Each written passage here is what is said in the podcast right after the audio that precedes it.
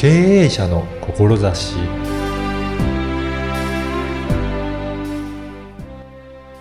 こんにちは、小ラボの岡田です。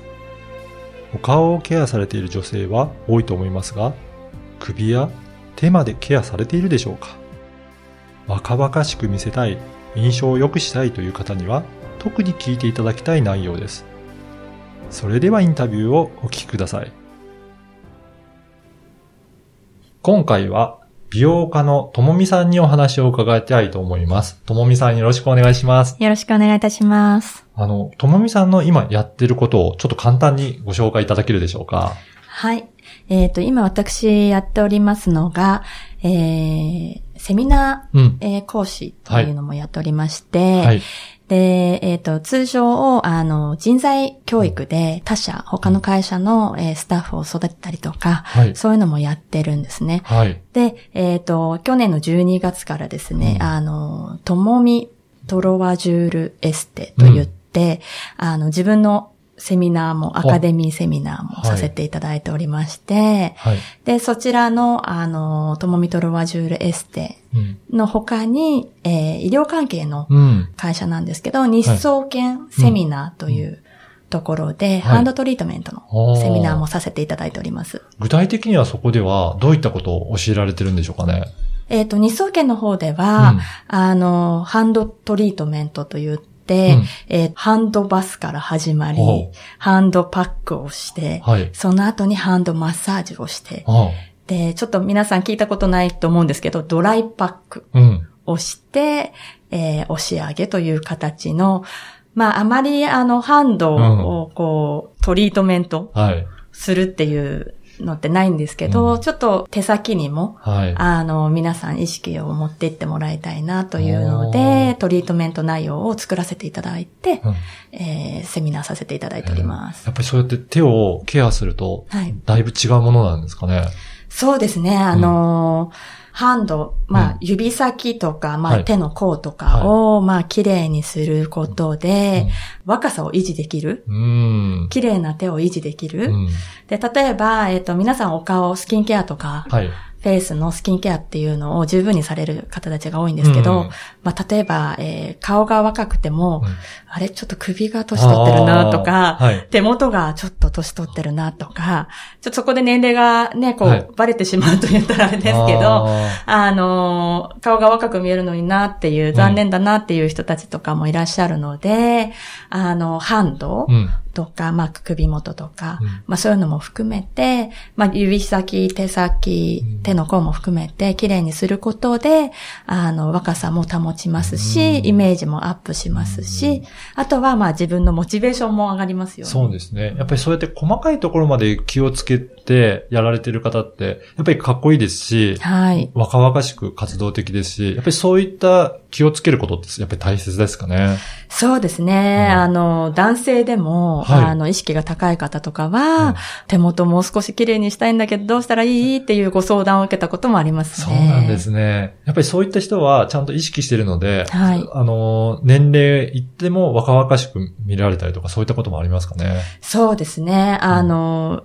やっぱりもちろんそういう方って、あの、お顔見えてるお顔も十分に、あの、ケアされてると思うんですけど、うん手元もケアしているので、うん女性に対しても、例えば男性の場合、はい意識が高い男性の場合、女性に対しても同じ目線で見てますよね。あ手元この方綺麗かな、綺麗だなっていう感じだったりとか。ーうんやっぱりふ、あのー一般的にはね、顔、化粧したりとか、スキンケアとかされるんですけど、はい首とかそういった細かいところまでできている人っていうのは、まだまだ少ないんですかね？そういった方も多いですかね？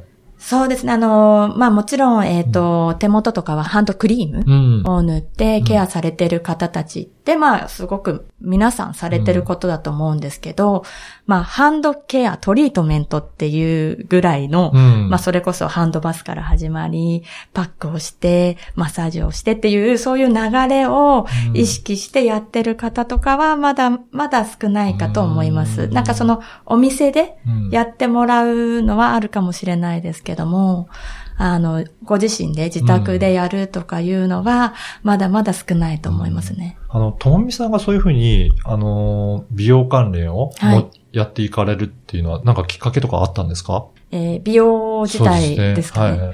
えっ、と、もともとですね、あの、アトピー。はい。私、お肌が、えっ、と、うん。赤ちゃんの頃からうん。アトピーで、うん。あの、皮膚がやっぱり弱かったので、まあちょっとこう、皮膚を、あの、お肌をきれいにしたいっていうのもありましたし、まあ自分の、えー肌をきれいにする商品が見つかれば、あの、皆さんの肌をきれいにできるんじゃないかっていうのが、はまあ始まりで、で、また、あの、お肌がきれいになると、モチベーションも上がって、うん。笑顔も増えるので、あの、みんなを幸せにしたいなっていうのが始まりですね。で、そこからどういったきっかけで、その、学ばれていったんでしょうか？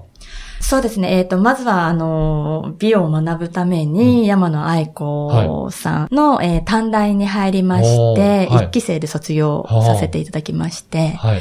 で、その後に東京でサロンで働きまして、はい。その後、あの、2000年から5年半、はいえっ。とフランスでエステ留学をフランスにも行ってはい、留学されて。はい、い、ただいて、で、えっ、と、フランスで、あの、エステの国家資格があるので、はい。日本にはないんですけど、エエステの国家資格を取得して、はい。えーまあ、もともとフランスに行った理由が、インターナショナルのうんうん。シデスコの資格を取るっていうのが、あの、狙いだったので、はい。そのエステの国家資格を取ってから、シデスコのインターナショナルの資格を取らせていただいたっていう形になりますね。あ、フランスで学ばれて、その国家資格まで取って、はい今そういったことを、おあの、教えられてるっていうことなんですね。そうです。あの、フランスで、まあ、サロンでも働いたので、うんその5年半で働いて、あの、得たうん、その、価値観だったりとか、うんまあ、美に関しての知識だったりとかを、日本に、うんあの、広めたいなっていうのもあって、まあ、セミナーさせていただいてるんです。やっぱりその、フランスのその価値観というか、考え方とかと日本とは違いますかね？そうですね。美に関しては、全く違いますね。あそうな例えばどういったところが違いますかね？まあ、例えば分かりやすく言うと、はい。えー日本だと、まあ、アジアだと、美白イコール綺麗、はい。美人。はい。えーフランスですと、美白イコール不健康。へえ、全然違いますね。そうですね。はい。あの、あとは、えーまあ、逆を言うと、シミ、そばかすは、えー日本だと、うんあの、ちょっとこう、老化のイメージとか、あまりなんだろうな、綺麗なイメージがない。はい。でも、フランスですと、あの、シミ、そばかすっていうのは、うんあの、ステータスお金持ちの人たちが、うんお金があるからこそ私たちは旅行行って日焼けできるのよっていう、そういう見方にさなるんですね。そうですね。へえ、だから全然意識が違いますね。そうですへね。じゃあ、そういったことを、このセミナーとかでも意識は持っていただけるようなことをお伝えしてるっていうことですかね。そうですね。あのーまあ、私から見たその美う容、ん。美、美しさとは、美人とは何なのかっていうのを、まあ、お伝えさせていただいてるのと同時に、まあ、フランスで得てきたその価値観だったり、知識っていうのを交えながらセミナーさせていただいてます。あの、この番組は経営者の志という番組なんですが、はいやっぱりそういったセミナーで、あの、教えられるときに、大切にしている、その志の部分をちょっと教えていただけるでしょうか？そうですね。ちょっと、あの、びっくりする内容かもしれないんですけど、常に、あの、まあ、教えさせていただくときに、はい皆さんにお伝えしていることが、はい。えー脳を支配しろっていうふうに伝えてます。それどういうことですか？はい。えっ、とですね、通常脳みそは、うん。えー自分たちの、えー体を支配してるんですけども、はい。あの、脳みそをからこう支配されてしまうと、うん。例えばネガティブな言葉で、あ私これできない、私これ嫌なんだよなって口に出してしまうと、はい。それが声に出て聞こえてしまって、うん。脳みそに響くので、脳みそができないようにしてしまう。体ができないように動かしてしまう。なので、うん逆に、あの、できるできるっていうふうにポジティブな考え方になってもらって、ポジティブな言葉を発し発することで、それが耳に入って脳に伝わるので、自分たちがポジティブになることで脳みそを支配できるんだよっていうふうにお伝えしてます。あ、そういう意味なんですね。そういう意味でうん脳を支配しろというふうにやっぱりそうやって考えながら、その勉強されると、成果も全然違ってくるっていうことなんですね。ああ、全く違いますね。うんその、、出来栄えの、その、なんですかね。出来栄えも違いますし、できる速さもうん。変わりますねう。あとは、えー一番違うのは自信が違いますね。自信がつきますねう。ん。やっぱりそういった自信持ってる方って、えーその、お肌の面とかでも、やっぱり違ったりもするんですか、そうですね。あの、例えば、えー私の、まあ、えー経験上なんですが、はい。まあ、普段エステで表情筋マッサージって言って、はいお顔の表情筋をマッサージさせていただいてるんですが、まあ、定期的にエステいらしてる、うんいらしてたお客様が、あの、いつもポジティブで、うん。お肌に張りがあるはい。方だったんですけど、ある日、あの、すごくお肌に張りがなく、筋肉にも張りがないかったんですね。はい。で、なのでお客様にちょっと筋肉がちょっとこうたるんでる感じがありますけど、どうしましたか？っていうお話をしたら、いやー、どうしたんだろうな、どんな感じですかっていうふうに逆に聞かれたので、いや、筋肉自体がもう、あの、なんかこう、誰かに裏切られて、はい。なんかもうやってられないって、うん。もうやってられない、もういいやっていう、うん。そんな感じで力が抜けてるんだよねっていう話をしたら、あの、お客様が、いや、その通りのことが起こったんだよねっていそうなんうですね。話で、はい。やっぱりそのポジティブでいると、やっぱり筋肉も引き上がる。はい。それに連なって張りが出る。はい。なんですけど、やっぱりネガティブにいると筋肉もたるんでしまいますし、まあ、口角だったりとか、そういう筋肉が全部下がってしまうので、悲しい表情、暗い表情になりますよね。あ、そうか。やっぱり見た目でも、なんとなく雰囲気で伝わりますよね。そうですね。落ち込んでる感じなのか、元気なのかってわかるので、そうです、そうです。それ、が意識だったり、そのお肌の状態にも出てきているっていうことなんですね。つながりますねね。じゃあ先ほどご紹介のあったそのセミナーではそういった考え方とか、そのもちろんエステの技術とかもそうですけど、はいそういったところ、考え方までもお伝えされてるっていうことなんですかね。そうです、そうです。ええあの、通常であれば、はい通常の技術セミナーっていうのは、あの、まあ、マニュアルがあって、うん。えー技術をデモンストレーションして、で、皆さんが、まあ、あの、実際に実践をして、はい。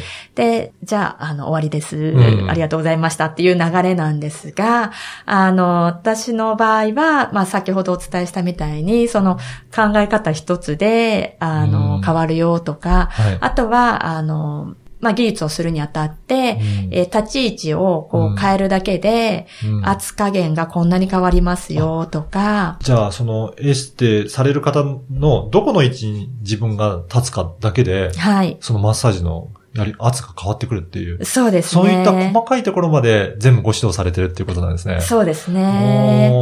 じゃあね、そういった細かいところまで気を使われてるっていうセミナーを開催されてるっていうことなんですが、はい。このセミナーのご案内を、このポッドキャストのはい説明文にも記載させていただきますので、はい。今日のお話を聞いて気になる方はぜひチェックしてお申し込みいただければなというふうに思ってます。はい。はい。よろしくお願いいたします。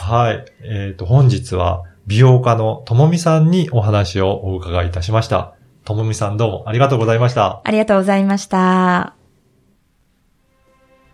いかがだったでしょうか？フランスにエステ留学して、エステの国家資格を取得し、フランスで美について学ばれたとのことです。その知識と経験をもとに、セミナーで美容について教えていらっしゃいます。意識していることは脳を支配するとのことでした。この意味することは、ポジティブなことを言葉にすることで自信がつき、行動も変わってくるので、ポジティブな言葉で脳を支配するということでした。そして、意識は肌にも現れてくるというのが実体験のようです。印象を変えるには、意識を変えることから、技術も心構えも学べるセミナーを開催されていますので、若々しく見せたい、印象を良くしたいという方は、ぜひ説明文にある URL からチェックしてみてください。あなたの思いを声で届けてみてはいかがでしょうか。ではまた次回。